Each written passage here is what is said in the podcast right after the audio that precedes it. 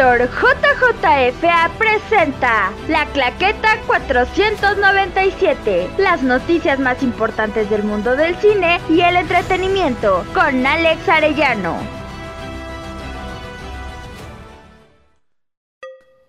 Y hola, ¿cómo están mis amigos? Qué gusto para mí es que me acompañen una vez más este lunes de La Claqueta 497. Las noticias más importantes del mundo del cine y el entretenimiento, aquí con su presentador, con su aquí, con su estimado Alex Arellano, el cual como ustedes me encanta el mundo del cine y créanme que es de verdad todo un honor para mí poderles dar todas estas noticias que llegan semana con semana, solamente para que nos escuchen aquí en este su programa y créanme que la vamos a pasar muy bien.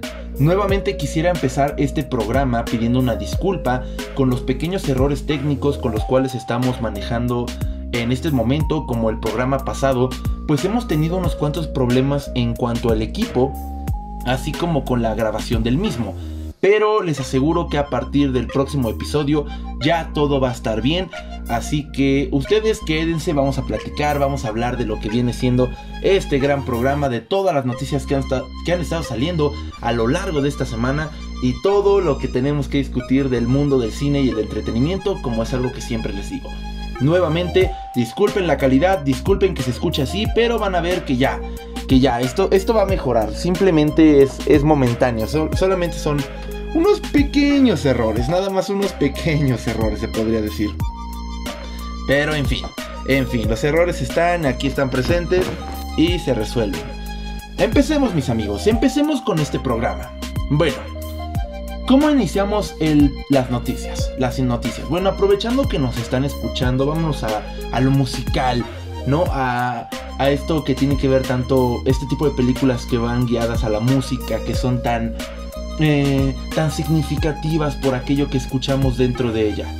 ¿Alguno de ustedes recuerda la película Yesterday?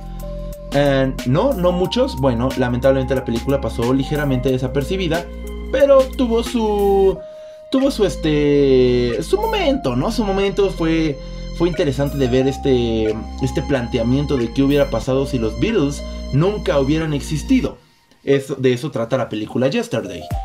Y alguien que aún recuerda eh, las canciones de los Beatles se hace de la fama recordando la canción de todos estos integrantes del cuarteto de Liverpool.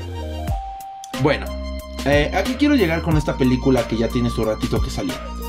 Resulta que en el tráiler de esta película em, no solamente te destacan el hecho de que los Beatles no existieron, sino que nuestro protagonista al hacerse de las canciones de los Beatles, ya que es el único humano dentro de toda la Tierra que aún nos recuerda por alguna extraña razón, eh, se hace de sus canciones, se hace famoso con sus canciones como si él las hubiera compuesto, lo cual lo lleva a tener mucha fama y lo, lo convierte en uno de los este, cantautores más exitosos de todos los tiempos en ese universo, claro.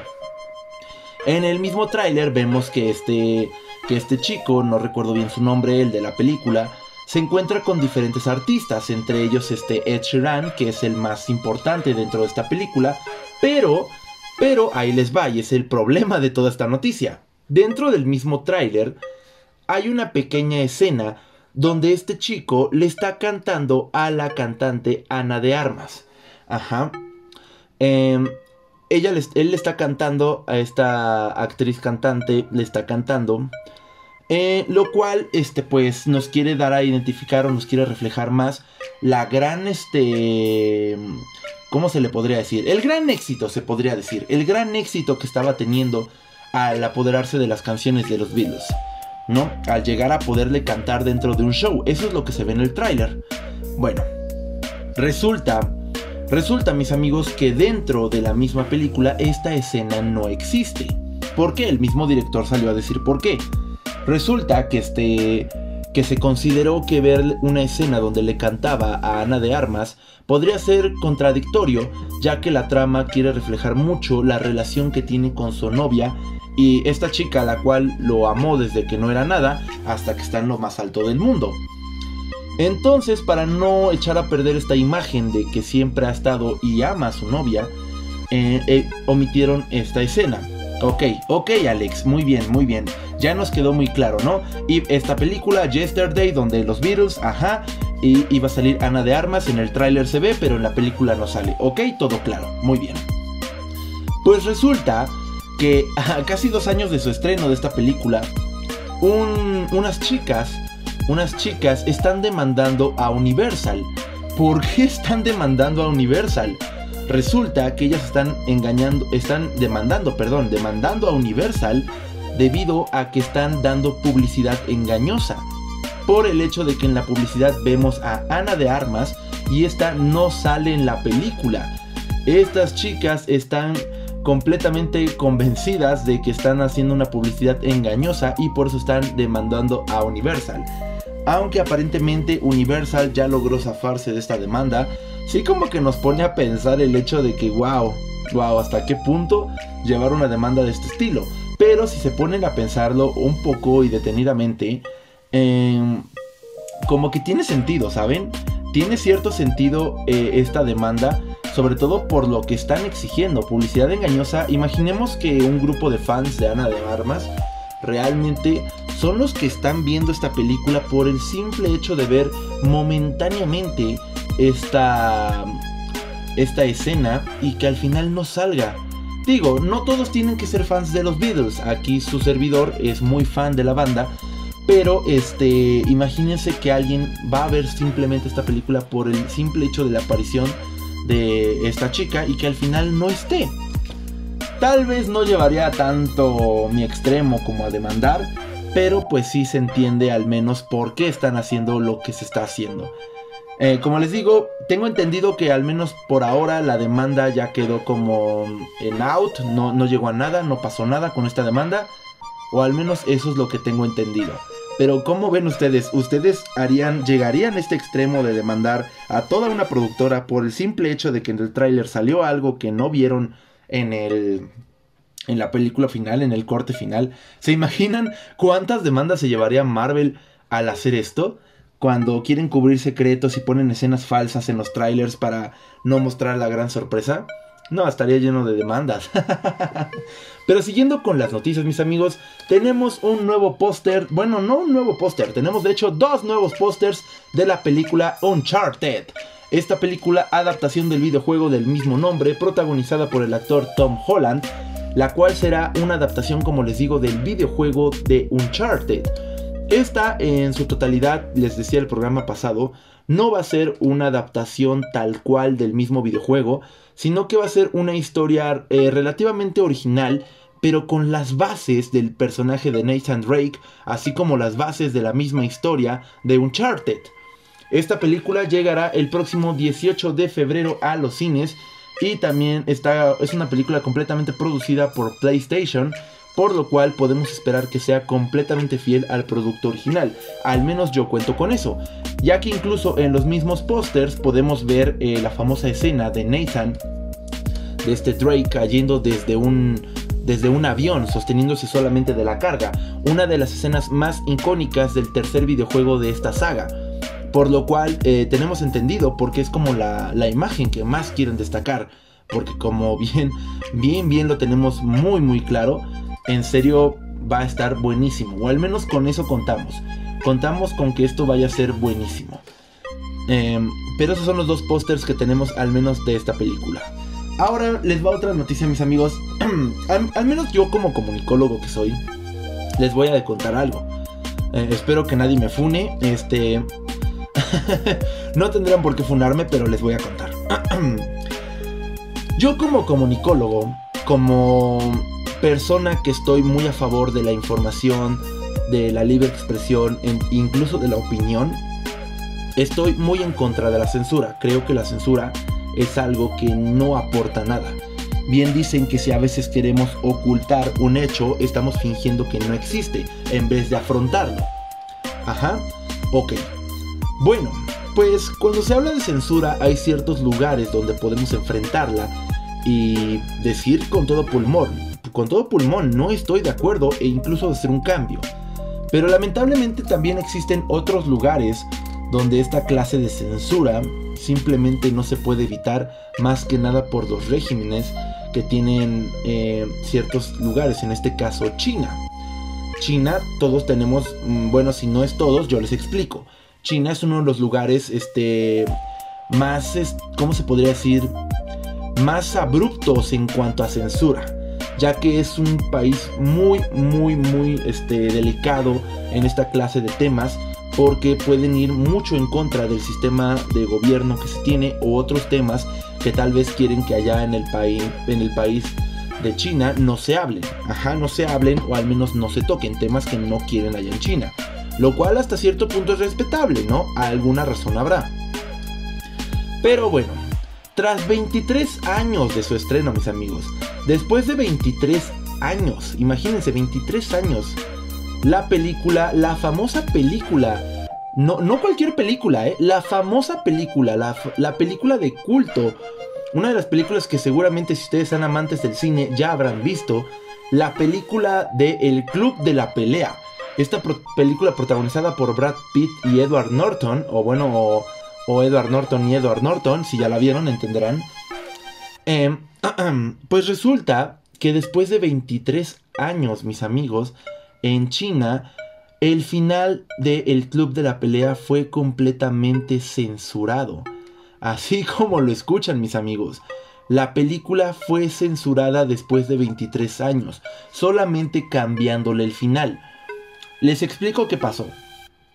Em, tal vez tendrán muy en cuenta, eh, o, seguramente tienen esta parte en la cual mm, recuerdan que el final de la película se derrumban varios edificios. Causó mucho impacto en su momento, causó mucha tensión, eh, y fue sobre todo un final muy fuerte en cuanto a lo que está pasando junto con todo el movimiento que se está realizando. Ajá, ok. Bueno, pues en China no estoy muy seguro a qué términos se, están orillando para llegar a esto, pero el final fue cambiado, ya que previo a que se derriben los edificios, eh, la pantalla se oscurece, se oscurece por completo y se muestra una leyenda en la cual nos dicen que el personaje de Edward Norton fue detenido a tiempo por la policía y los edificios este, se salvaron ya que también estos alcanzaron a desactivar las bombas. Una cosa completamente contraria a la que teníamos entendido o a la que recordamos del final original de la película del Club de la Pelea. Aunque cabe destacar que este final, aunque sea censurado, se acerca más al final original que podemos ver en el libro ya que esto es algo muy similar a lo que realmente sucede en cuanto a los edificios que se derrumban al final. Pero háganmelo saber ustedes, me gustaría saber, recuerden que si nos están escuchando aquí en YouTube, también pueden comentar, eh, así que sí, sería un gusto poder este, escuchar sus comentarios de qué opinan del cambio de este final. ¿Qué opinan? ¿Creen que fue algo correcto? ¿Creen que no debieron hacerlo? ¿Creen que es algo interesante eh, cambiarle el final a esta película? o, simplemente no opinan nada. Porque pasa, ¿eh? Pasa que pueden escuchar una noticia y al final no les importa, simplemente. Pero ustedes digan, ustedes digan. También si nos están escuchando en Spotify, no duden tal vez en darse una vueltecita aquí en la claqueta 497, en la edición de YouTube, para que también puedan este, comentar lo que opinan en cuanto, en cuanto a esta, este final. Porque puede ser, puede ser que les interese, puede ser que les guste. Puede ser que tal vez no. Pero bueno, mis amigos, eso es lo que yo les digo. Recuerden, búsquenos en YouTube como JJFA Raptor. Así pueden escucharnos también. Si ya nos están escuchando aquí, ya saben. Pero bueno, continuamos con las noticias, mis amigos. Y como todos, todos los programas en los que llevamos hasta ahorita, me sorprende que a pesar de que Spider-Man No Way Home lleve ya un poco más de un mes de haberse estrenado, sigue y sigue sacando noticias y sigue sorprendiendo a muchos. Pues miren, y esta es una gran revelación, ¿eh? Esta es una gran revelación que pudo cambiar por completo, pudo cambiar por completo la película. Pues resulta que se, han estado liberando de poco en poco ciertos artes conceptuales. ¿Qué es un arte conceptual? Como bien se dice, es una imagen, un, un arte creado por algún artista previo a la película para imaginar cómo va a ser cierta escena del guion. Ajá, eso es un arte conceptual. Eh, hemos visto de estos tanto en Avengers como la Liga de la Justicia, eh, varias películas de Marvel y claro, varias películas de Spider-Man. Artes conceptuales de reimaginar el traje, artes conceptuales de ciertas escenas, etc. Bueno, una de estas, eh, uno de estos artes conceptuales reveló algo muy, muy importante. Pues en este arte conceptual podemos, podemos ver a Doctor Strange en la Estatua de la Libertad, donde pues como sabemos es el lugar donde se lleva a cabo la batalla final. Eh, podemos ver a la Estatua de la Libertad y está peleando contra alguien en particular, lo cual es lo que más destaca. Pues en este arte conceptual, mis amigos, podemos ver al Doctor Strange peleando contra el personaje de Misterio. Sí, mis amigos, este mismo misterio, el cual supuestamente había muerto en la película anterior, aparentemente iba a volver para esta entrega y pelear contra Spider-Man y Doctor Strange, que lo que nos podría confirmar que este realmente no estaba muerto, ya que también recordemos que hubo varios rumores que planteaban que este en realidad no murió dentro de la película. Se escuchó mucho sobre esto, se habló mucho sobre esto y aparentemente la realidad iba a ser esta. Pero tal vez eh, en un universo donde nunca existió el COVID, hubiéramos tenido a misterio, ya que hasta la fecha se desconoce por qué no apareció si el arte conceptual nos muestra que este sí iba a aparecer. Les digo, se desconoce en su totalidad qué pasó, pero al menos sabemos, sabemos que misterio iba a aparecer en la tercera entrega de Spider-Man iba a aparecer en la tercera entrega de Spider-Man. Lo cual sí hubiera cambiado de verdad mucho, pero mucho el rumbo de la película. ¿Se imaginan todo el cambio de verdad que pudo haber pasado? Eh, imagínense eh, el hecho de que varias cosas que vimos en la película no fueron más que una simple ilusión del enemigo de Spider-Man. De verdad pudo cambiar muchas cosas. Pero bueno, mis amigos, hay que continuar con las noticias y vamos ahorita con una un poquito más polémica. Pues estas declaraciones sí que sí que los dejan pensando si son correctas, si no son correctas o al menos cómo llevarlas a cabo, porque a veces sí te ponen a pensar qué están haciendo, qué está haciendo realmente Hollywood en esta clase de cosas. Pues eh, resulta, mis amigos, que el actor eh, Peter Denkling, no sé bien cómo se pronuncie, pero seguramente muchos de ustedes lo recuerden como este actor que salió en Juego de Tronos, muy muy famoso, también salió en la película de X-Men First Class. Eh, una persona que sufre de, enanismo, pero que es un muy buen actor, seguramente ya lo ubican, este Barbón. Em, seguramente ya tienen su imagen aquí, es un muy buen actor. Bueno, pues él recientemente arremetió contra Disney y específicamente contra Disney en uno de sus live action. Pues este se, se completamente se desquitó con los medios hablando de live action que se está preparando de Blancanieves. Blanca, Blancanieves, eh, perdón, no sé qué dije, Blancanieves o algo así dije. de Blancanieves.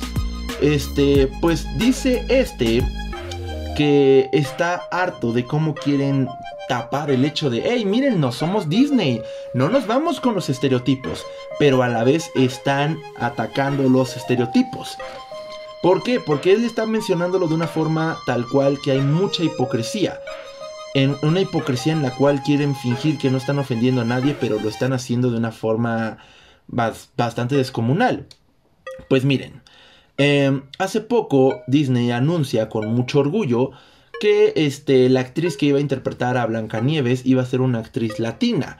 Lo cual iba a ser como, wow, miren, ¿para qué nos vamos con el estereotipo de Blancanieves? Y no vámonos y, y todo, todo cool, todo padre. Pero es de arremete eh, diciendo que Disney quiere fingir esta buena, ser esta buena persona, la cual no va guiada a los estereotipos. Y aún así estamos viendo una película de Blancanieves y los siete enanos.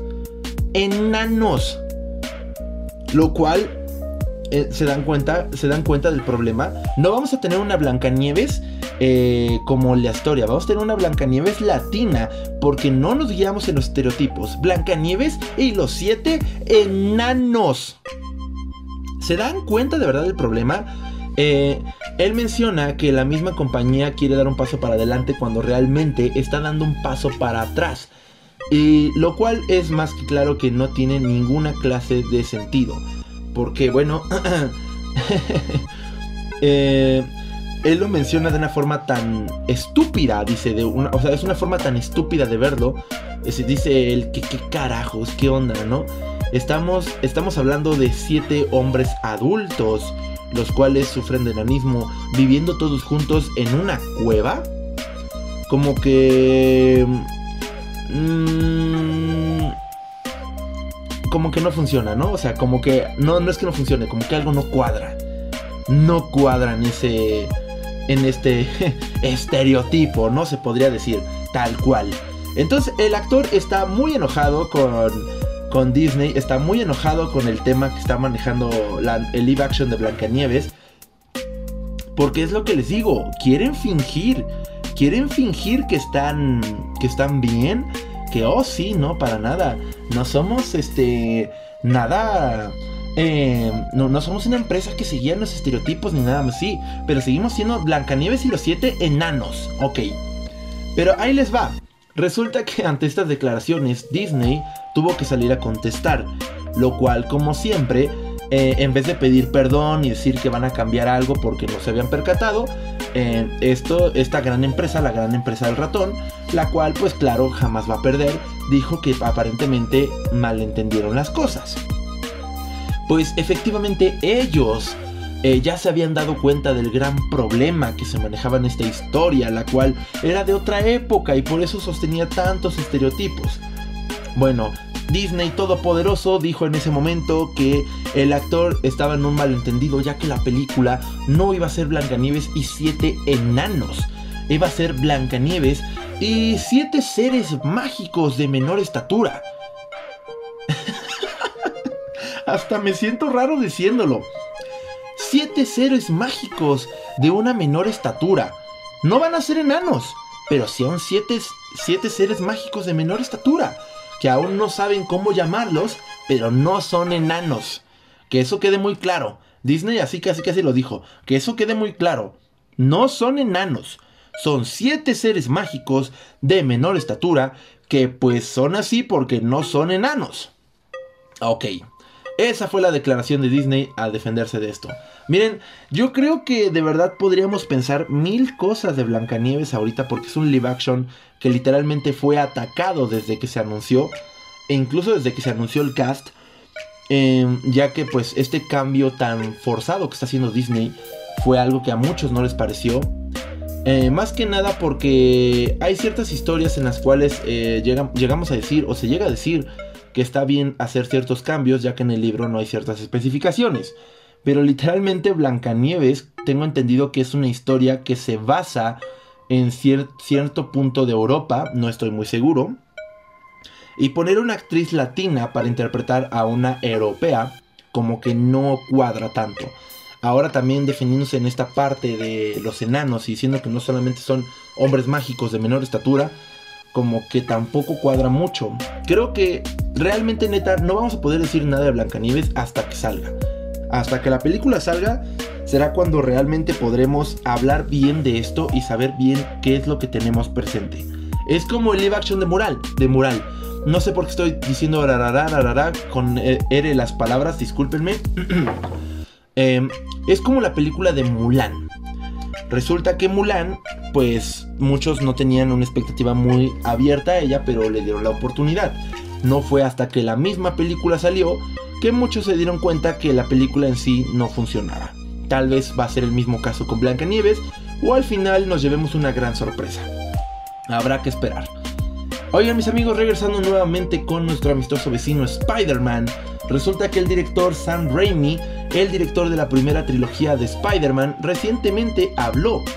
Recientemente habló este, dentro de, de una entrevista de qué opinaba de la nueva película de Spider-Man. A lo que este mencionó que se emocionó demasiado y sobre todo le emocionó más la reacción del mismo público. Y que fue algo grandioso ver a William Dafoe, este, Alfred Molina y Tobey Maguire regresar a sus respectivos papeles ya que lo considera como algo extraordinario y que sin duda le dio mucha vida a la película. Eso fue lo que se mencionó en cuanto al director Sam Raimi. Fue completamente completamente padre que el director hablara. Y agárrense porque vienen muchas noticias en cuanto a Spider-Man. ¿Por qué les digo esto? Pues recientemente en esta semana, la semana pasada, vaya porque ya me están escuchando hoy en una nueva semana, eh, se, entrevistó por fin, por primera vez, al actor Andrew Garfield, Toby Maguire y Tom Holland. Por fin se, les se le entrevistó a los tres actores para que pudieran hablar de lo que fue Spider-Man No Way Home. En esta entrevista hubo varias declaraciones bastante interesantes, bastante padres, que mm, le dieron mucho sabor a la película y nos fuimos dando cuenta de varias cosas detrás. Eh, vamos a empezar con una de las más bonitas, se podría decir. pues Andrew Garfield es una de las personas que más destacó en todo este tiempo, ya que él guardó con capa y espada eh, el secreto de que iba a salir en esta nueva película. De verdad no dijo nada. Incluso salió por ahí en su momento la noticia de que incluso a la misma actriz Emma Stone em, no le había este no le había dicho nada, no le dijo nada. Ahora resulta que el actor confesó a quiénes fueron las personas que sí les dijo y quiénes son las personas este que supieron ese secreto todo el tiempo, los cuales simplemente se trataron de su madre, su padre y su hermano. Ellos eran los, las únicas personas en todo el mundo, obviamente aparte de la producción, que conocían el secreto salido de Andrew Garfield, que iba a volver como Spider-Man en la película de No Way Home.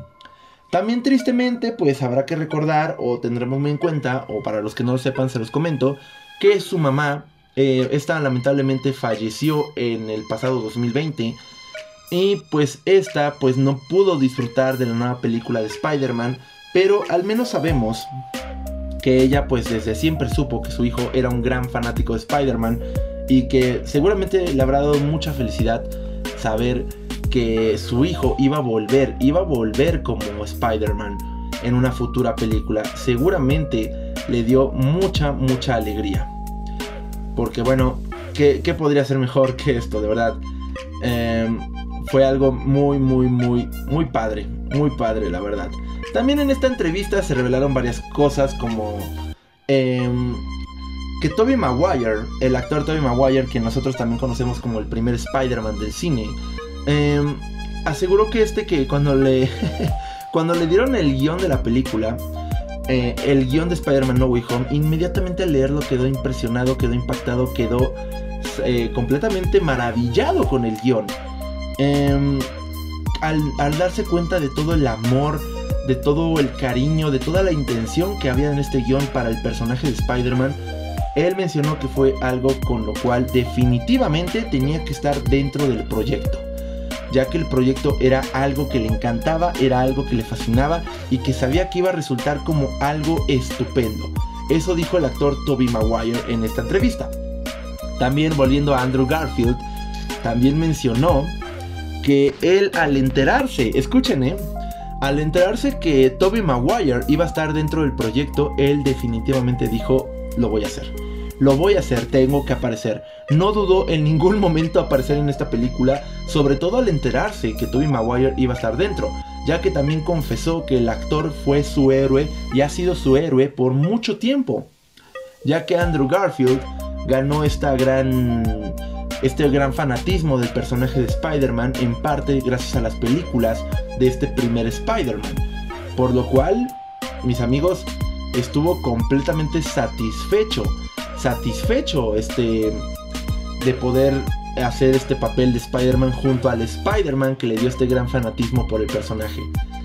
Otra cosa que fue la que sobre todo exaltó más a los fanáticos de Spider-Man fue el hecho de saber que Tobey Maguire dijo un comentario muy muy interesante, pues este mencionó que este se le preguntó sobre la historia de su Spider-Man, ¿no? Que si ya era todo lo que habíamos visto. Y, resulta que el actor Toby Maguire, en vez de haber dicho un sí, fue todo lo que vimos. Sí, este Spider-Man Toby Maguire finaliza aquí. No, no, mis amigos. Él mencionó que su historia como Spider-Man aún no ha terminado. La historia de Spider-Man de Toby Maguire aún no ha terminado. Eso fue lo que dijo el actor en cuanto a su papel y en cuanto a su regreso. Por lo que es muy probable que próximamente tengamos nuevamente más de Toby Maguire como Spider-Man en alguna clase de futura película de Marvel o algún futuro proyecto de Spider-Man. Hay que recordar que ahorita también vienen películas como la de Doctor Strange, que va a explorar el multiverso. Vienen películas como Across the Spider-Verse, la película animada también del multiverso que viene de Spider-Man. Y muchos otros proyectos más en los cuales podría estar involucrado el actor Tobey Maguire como Spider-Man nuevamente. Es padre escuchar esto por parte de este actor. Como último, para sostener de esta entrevista, se le preguntó a Tom Holland sobre qué sigue para su Spider-Man, a lo que este comentó algo que sí también alteró mucho a los fans. Pues él dijo que si por él fuera, que si la película eh, de Spider-Man No Way Home fuera su última película como Spider-Man, él estaría satisfecho, ya que él siente o considera que esta película se siente como un final para su personaje, lo cual él considera que ya puede, puede terminar ahí, ya no necesitamos más de este. Em, que incluso él pues ya está considerando tal vez colgar la máscara de Spider-Man y cederle el manto a alguien más. Quiero pensar yo, mis amigos, eh, aquí con la confianza que tenemos en la plaqueta 497, que probablemente esto solamente fue un, un comentario por parte del actor Tom Holland, no para nosotros, sino para Marvel y Sony pues hay que recordar que Spider-Man está haciendo una de las películas más exitosas en cuanto a películas de superhéroes. Y claro, me imagino que el actor Tom Holland, eh, sabiendo esto, pues ha de querer más dinero, lo cual no lo dudaría para nada. Ha de querer más dinero. Por lo tanto, pues, ¿qué ¿a qué se traduce esto? Eh, si tú me das más dinero, tal vez yo regrese como Spider-Man porque ya estoy considerando irme. Puede ser, puede que en serio esté diciendo que ya se quiere ir. Pero no lo sé, mis amigos. Todo puede pasar en este universo del mundo del cine y el entretenimiento. Todo puede estar pasando realmente. Pero eso fue la entrevista de los tres actores que han interpretado Spider-Man. Fue una entrevista bastante satisfactoria, fue una entrevista bastante bonita y escuchamos muchísimo de cada uno de ellos. Pero pasemos a otras noticias. Noticias interesantes. ¿Vieron la película de Mortal Kombat? Les hubiera dicho que yo tampoco, pero yo sí la vi. Fue una película que para hacer Mortal Kombat le faltó un Mortal Kombat. Pues ahí les va mis amigos, pues resulta que ya se está reportando que Warner ya puso en desarrollo la segunda película de Mortal Kombat. Ante el supuesto éxito de la película, pero ojo, Ojo, ante el supuesto éxito de la película no en cines, ante el éxito de la película en HBO Max, que fue donde la película fue más vista, ni siquiera en cine, ¿eh? en HBO Max, por lo que ya se está trabajando en la secuela, en la cual aseguran que va a ser una secuela mucho más sangrienta, va a ser una secuela mucho más violenta y una secuela llena de un verdadero Mortal Kombat. Con personajes que supuestamente faltaron, por fin los vamos a poder ver. Eso es lo que se dijo de, la secuela de Mortal Kombat. Aún no hay una fecha de estreno, pero al menos sabemos que Warner ya se encuentra trabajando en ella. Em, se, viene, se viene la secuela, podemos esperar mucho de ella, así como podemos esperar poco. Todo puede pasar, todo puede pasar en esta secuela. Así que mis amigos, manténgase firmes ante cualquier situación. Pero la secuela de Mortal Kombat es un hecho. Hablando de cosas violentas y así como que causen gracia y HBO Max, pues la serie Peacemaker, esta serie spin-off de la película Suicide Squad, es la serie más popular del momento, ya que supuestamente tras un reporte recién hecho, se ha comentado que la serie Peacemaker es aquella que ha sostenido más audiencia en los últimos meses superando ciertas, este, ciertas series de otras plataformas como The Witcher en Netflix y The Book of Boba Fett por parte de Disney Plus. Por lo que la serie de John Cena con su superhéroe irreverente eh, ha dado mucho, mucho de qué hablar y mucho de este de qué mencionar, sobre todo porque recientemente el director James Gunn mencionó que Suicide Squad está preparando otra otra, este, otra serie o otro spin-off. Sí, otra serie, otra serie spin-off en cuanto a las películas de Suicide Squad. Por lo que, teniendo en cuenta los personajes que quedaron vivos, podríamos tener en cuenta que tal vez se pueda tratar de Harley Quinn, lo cual lo dudo, ya que, ya que esta se lleva más con el ambiente cinematográfico Margot Robbie, por lo que es muy probable que la serie sea tal vez sobre King Shark o sobre esta chica de las ratas, que no recuerdo cómo se llamaba, creo que Ratchet, algo así. podría ser que ella sea la, la, persona indicada para una nueva serie. Pero con todo el éxito que está generando Peacemaker, no dudaría que muy pronto vamos a tener el anuncio de esta serie y claro se va a empezar a desarrollar así como pan caliente porque seguramente Warner quiere que se exprima hasta la última, hasta la última gota de esta clase de spin-offs. Eh, se los aseguro, no, no lo dudaría para nada, eh, para nada que hicieran esto. Pero mis amigos, pasando a otras noticias y ahora pasando otra vez a las polémicas. Bueno, eh, Evangeline Lilly. Esta actriz que seguramente muchos de ustedes recuerdan por Lost, si no mal recuerdo, o que también recordarán por su papel, uno de los más importantes últimamente, que es como la avispa en la película de Ant-Man and the Wasp y Avengers, entre otras, ¿no? Eh, esta, esta actriz pues recientemente dio, dio un, este, un mal ejemplo, se podría decir, sí, un mal ejemplo. Creo que no se puede decir de otra forma.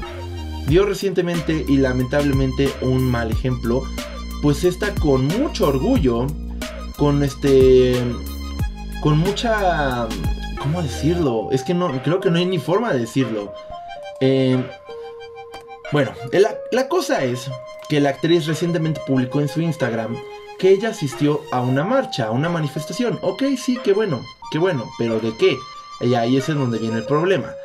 Pues junto con esta marcha, ella se declaró completamente ser una persona anti-vacunas. Ay, no, ¿por qué? ¿Por qué hacen esto? Sí, mis amigos, anti-vacunas, completamente. Pues resulta que la actriz, si de por sí ya tenían problemas con ya tenían problemas con este con esta Letitia Wright, que es la actriz que interpreta a Shuri dentro de la saga de Black Panther por el mismo tema. Ahora lo que faltaba para Marvel Studios es que alguien más dentro de su cast más importante también se declare una persona antivacunas. Eh, creo que no estamos en un punto en el que ser antivacunas sea algo favorable y que podamos sostener esa clase de, de situación ya que puede, puede este puede este malentenderse, no malentenderse, puede ser un riesgo, puede ser un riesgo para la gente, sobre todo para la gente que de verdad busca estar bien. Ahora pues no se han dado más declaraciones en cuanto a esto, solamente sabemos que la actriz Evangeline Lilly con mucho orgullo publicó que ella era antivacunas, que estuvo en una marcha, en una manifestación antivacunas y que ahí se encuentra en esa posición. Como les digo, no ha habido declaraciones en cuanto a en cuanto a este a Kevin Feige, que es el productor principal de Marvel, ante Disney, lo que sea, ninguna declaración y supongo que de alguna forma lo van a resolver. Quiero pensar.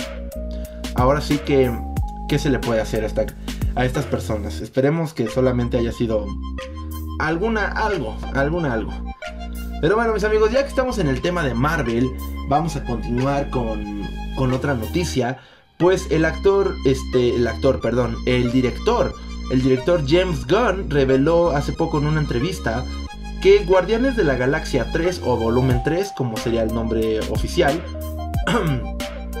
será la última cinta donde veremos al equipo original de los Guardianes de la Galaxia eh, juntos.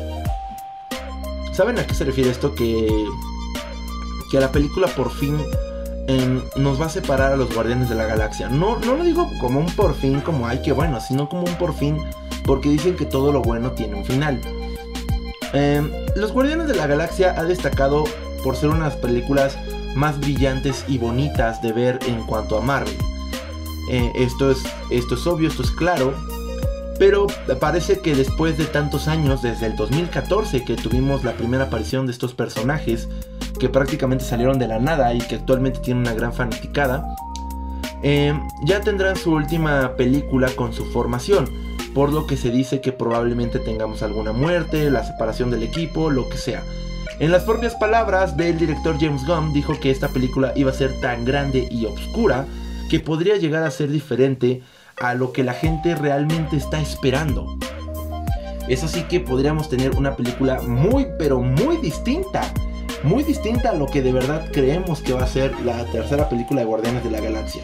También recordemos que esto se dijo de Spider-Man No Way Home, que a diferencia que las otras películas eran tan cómicas, la gran sorpresa fue darnos cuenta que la última película sí fue bastante oscura. que fue bastante pesada. fue muy trágica, fue muy triste. Fue muy buena, fue muy épica, claro, pero tuvo sus momentos feos, ¿no? La muerte de la tía May, todo lo que pasó dentro del Duende Verde, que prácticamente Peter Parker se quedó solo en la vida. Qué feo, qué feo. Así que habremos que esperar a ver de qué se trata realmente Guardianes de la Galaxia 3 y cuáles son las sorpresas que esconde esta película. Pero vamos a continuar con las noticias, mis amigos. Eh, miren, si no saben, se los platico. Hellboy. Hellboy de Guillermo del Toro, del Guillermo del Toro, de mi Memo, Memo del Toro. ¿Qué película? ¿Qué película es Hellboy? Ajá. Ok. Uh, ahora, Hellboy 2, también por Guillermo del Toro. ¿Qué película? ¿Qué película? Hellboy 3. Ah, sí. No existe.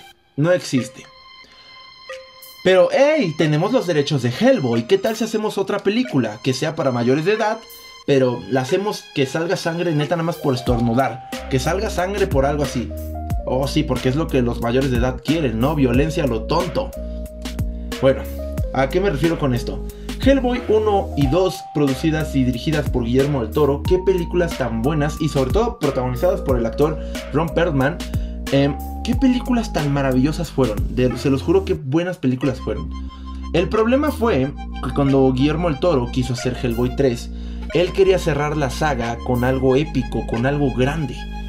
Eh, el estudio dijo, no, es mucho dinero, Memo, no podemos darte ese presupuesto para hacer Hellboy 3. A lo que Guillermo dijo, mejor no me gustaría hacer nada porque de verdad, si no es algo grande, mejor no hacemos nada. Y no se hizo nada. Pero el estudio, considerando que aún tenían los derechos de Hellboy y obviamente no los iban a desperdiciar, se les ocurrió hacer un reboot, que seguramente recordarán como la última película que salió de Hellboy. Y si no la recuerdan, mejor ni la recuerden. Imaginen que no existe. Porque se los juro mis amigos, esta película quiso aquí llegar brillando diciendo, soy la versión de Hellboy obscura, la versión de Hellboy sangrienta para adultos, no nos comparamos con las niñerías que hizo Guillermo el Toro, es una basura la nueva película de Hellboy. Se los juro mis amigos, la película quiere fingir ser para adultos, pero se ve más infantil. Eh, teniendo tanta sangre a lo estúpido, a lo estúpido, no lo puedo decir de otra forma. Porque eh, tanta sangre aquí llevándose así nada más, eh, de formas en las cuales mm, no era necesaria. y sobre todo tanta violencia innecesaria también fue algo que prácticamente tiró al piso la nueva adaptación de Hellboy. Bueno, pues recientemente en una entrevista el, actor Ron Perlman dijo que aún que le gustaría hacer Hellboy 3, diciendo que los fans aún se la siguen pidiendo, que los fans aún quieren Hellboy 3 y que él estaría más que encantado de poder hacer nuevamente eh, a este personaje para por fin dar una conclusión al gran personaje de Hellboy. Em, pero lamentablemente, pues esto recordemos que si un estudio no ve dinero reflejado, pues no lo va a hacer. Así que pues tendría que haber algo, algo para que de verdad la gente se diera cuenta que quisiéramos ver un Hellboy 3. Aunque si a mí me lo preguntan, yo he visto mucho, pero de verdad mucho sobre gente que quiere ver esta película. Habrá que esperar a que Ron Perlman no envejezca tanto y que el estudio se dé cuenta que aún están a tiempo de hacer una tercera película de Hellboy. Pero bueno, ahora vámonos con rumores, rumores, rumores. Pues según los insiders, estos insiders que tanta fama se han dado últimamente, sobre todo con Spider-Man No Way Home, han mencionado que el actor este John Bertan, el cual ustedes seguramente recordarán, o muchos fanáticos de aquí recuerdan, por interpretar a The Punisher en la última serie de Netflix, donde este hizo su debut en la serie de Daredevil y luego tuvo su propia serie. Bueno, este confesó que Marvel Studios ya está trabajando con él para regresar a su personaje próximamente en alguna clase de proyecto. Aún se desconoce qué proyecto podría ser y sobre todo cómo lo manejarían pero aparentemente el actor regresaría. Nuevamente este, tendríamos al mismo Punisher, así como lo hicieron con Daredevil y Kingpin en los últimos proyectos de Marvel, algo así sería. No se me no se me haría nada raro. Se los juro que no sería nada raro si ya lo hicieron con, con Matt Murdock, con Kingpin dentro de la película de Spider-Man y la serie de, de Hawkeye respectivamente, ¿por qué no traer al castigador nuevamente? Se me haría lo más lógico. Esperemos que así sea el caso. Y hablando de regresos, o más bien de incorporaciones, mis amigos, se ha revelado que el actor Jason Momoa, quien seguramente muchos de ustedes recuerdan por interpretar a Arthur Curry Aquaman, ya está en las conversaciones finales para interpretar al villano de la décima película de Rápidos y Furiosos. en serio, dije décima. 10 películas llevan Rápido y Furioso, no puedo creerlo. ¿Cuántas películas más quieren hacer estos sujetos? Pero bueno, eh, ya está en estas conversaciones para hacer la décima película de Rápidos y Furiosos y ser el décimo enemigo, bueno, o más bien ser el enemigo de esta décima película, enfrentándose a Dominic Toretto y a su familia. Así que habrá que esperar. Eh, ya no sé qué esperar, la verdad. No sé qué esperar de la saga de Rápidos y Furiosos. Ay, no, no, no, no, no. Hay tanto que decir de Rápidos y Furiosos, pero lamentablemente no son cosas que hay que decir positivas. Pero bueno, es una película de acción, finalmente son películas de acción que no tiene por qué sorprendernos que funcionen de alguna manera distinta. Y pues eso mis amigos, eso es lo que podemos esperar de la décima película de Dominic Toretto y su familia y en esta ocasión teniendo como villano principal a este Jason Momoa. Al menos recuerden que esto por ahora se, se mantiene como un rumor, pero ya saben que esta clase de rumores no tienen no tienen una base para ser falsos en ocasiones. Así que podemos tomarlo como casi un hecho de que Jason Momoa se integra a Rápidos y Furiosos 10 como el enemigo principal de la familia. Ah, ya para irnos acercando al final de nuestro programa, mis amigos, les comentamos que tenemos el primer póster de la nueva película de la masacre en Texas. Esta nueva adaptación producida y dirigida por parte de Netflix este, llegará próximamente el 18 de febrero a la plataforma de streaming, en la cual podremos ver una nueva historia detrás de Leatherface, en la cual aparentemente será una secuela directa de la misma película que ya habíamos visto hace ya bastantes años. Mucho, mucho que esperar de esta película. Hemos tenido películas slasher buenas en los últimos, en los últimos años. Tuvimos las nuevas de Halloween, tuvimos la nueva de Scream. Así que Tal vez es el momento de Leatherface de brillar nuevamente. Así que por favor estudios, dennos a Jason y a Freddy nuevamente y bien hechos, por favor. Pueden hacerlo. Ok, ok. Más noticias mis amigos. Pues ya tenemos un actor, un actor este que interpretará al príncipe Adam. Si no lo recuerdan, seguramente lo recordarán como He-Man. Pues sí, sí, así es mis amigos, ya tenemos un He-Man live action y este se trata del actor Kyle Allen. Kyle Allen será el actor que interpretará a He-Man en su live action que está preparando Netflix y Mattel sobre el personaje.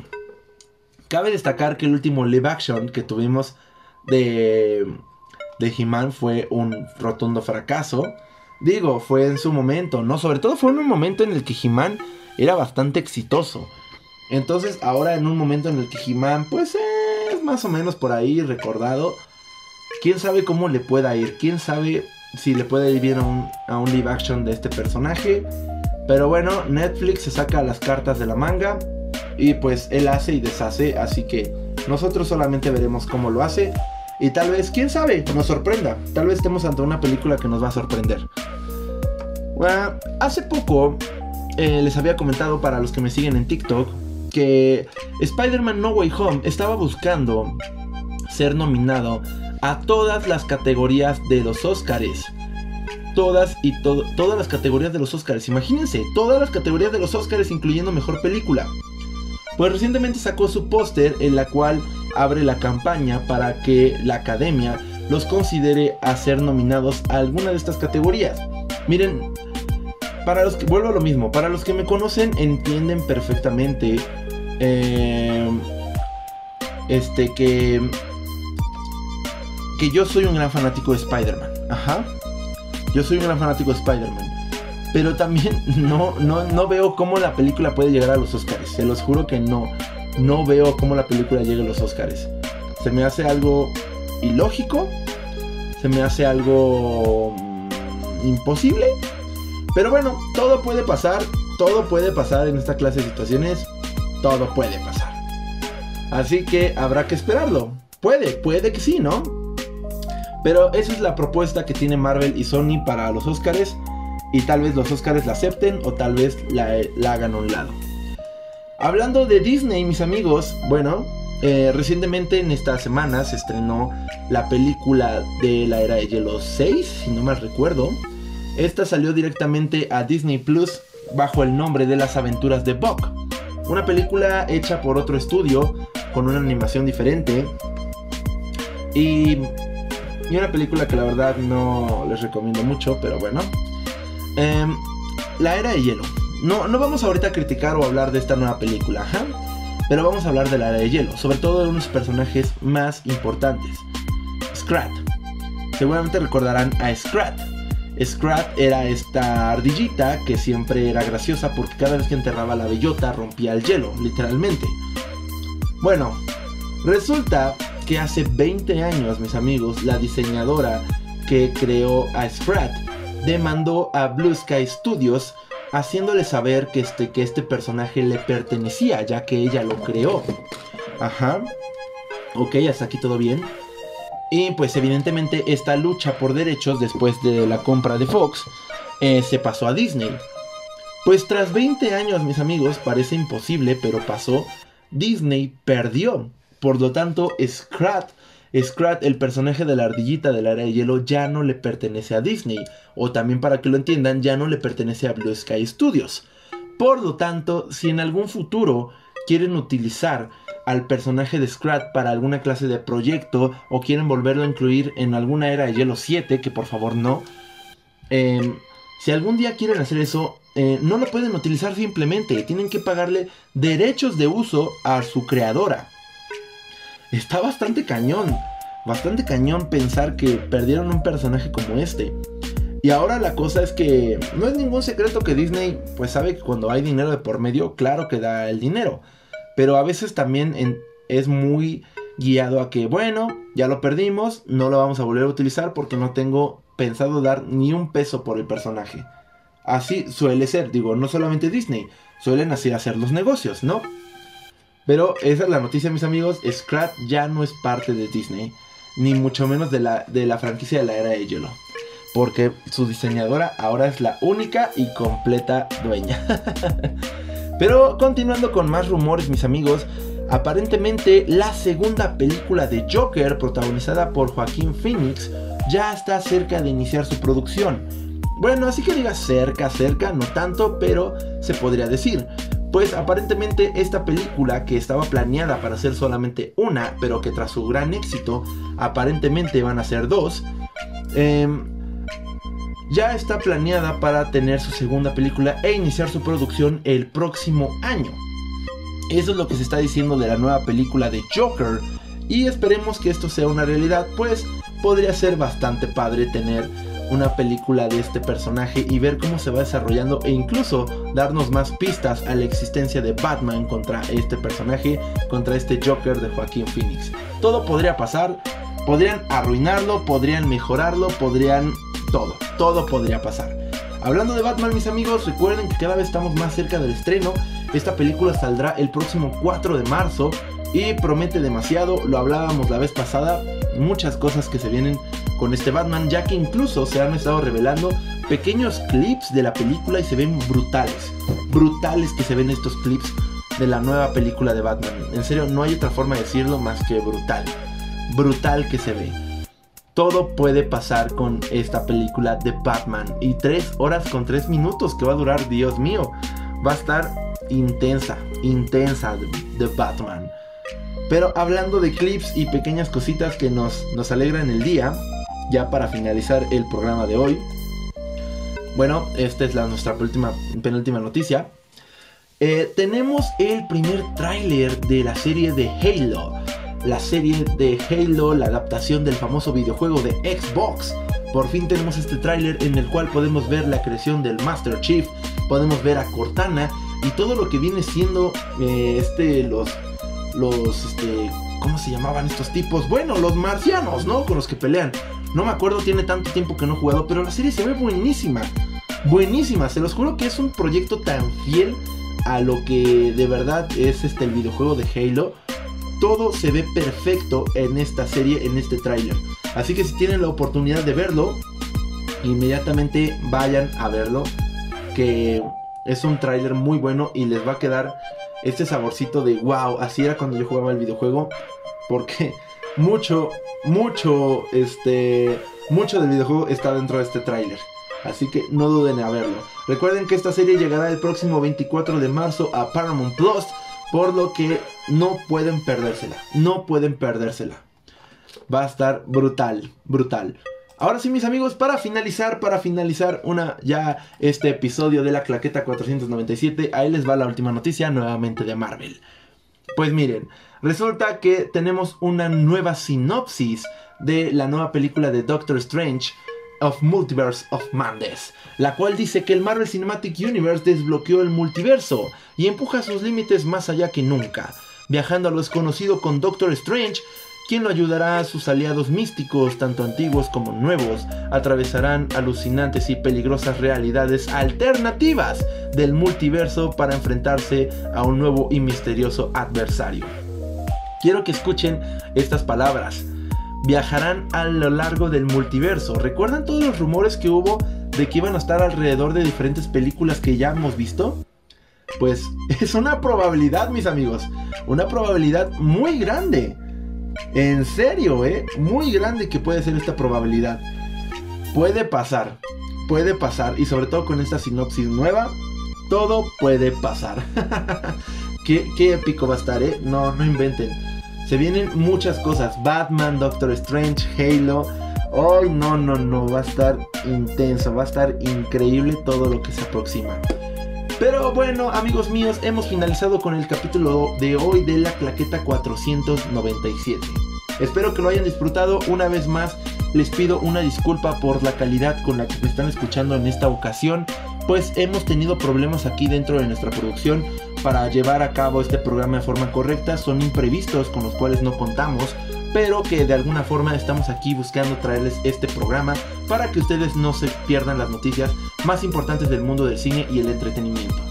Sin más que decirles, muchas gracias por haberme acompañado. No olviden seguir a Raptor JJFA en Instagram y YouTube, así como en Facebook, ya que en estas redes sociales podrán ver otra clase de contenido, así como también podrán estar al pendiente de los programas, ciertos anuncios e incluso este, ciertos avisos en cuanto a los próximos programas que vamos a tener. También no olviden escuchar la controversia con el choro con nuestros amigos Juan José Ferrusca y Diego Ortega, que son las personas más irreverentes para contar ciertas situaciones de la vida cotidiana. Espero de verdad que lo disfruten. Así que muchas gracias mis amigos.